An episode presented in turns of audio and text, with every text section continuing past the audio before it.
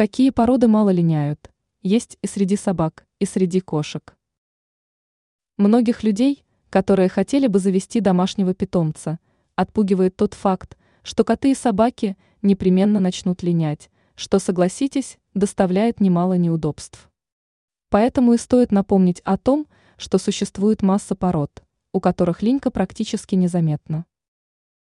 Кошки.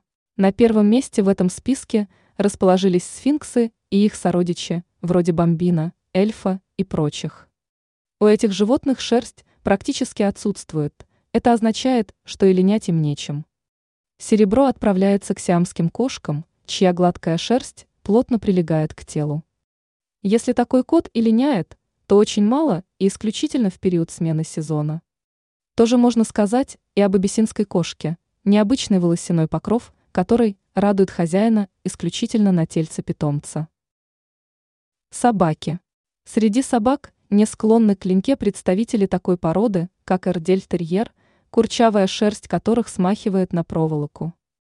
Вы будете удивлены, но в контексте нашего разговора можно упомянуть и мальтийскую балонку, которая обладает роскошными длинными волосами, под у нее нет. Наконец, если вы не хотите повсюду наталкиваться на короткие волоски своего питомца, присмотритесь к таким собакам с короткой и очень приятной на ощупь шкуркой, как бассинджи. Ранее мы отвечали на вопрос, влияет ли смена погоды на собак.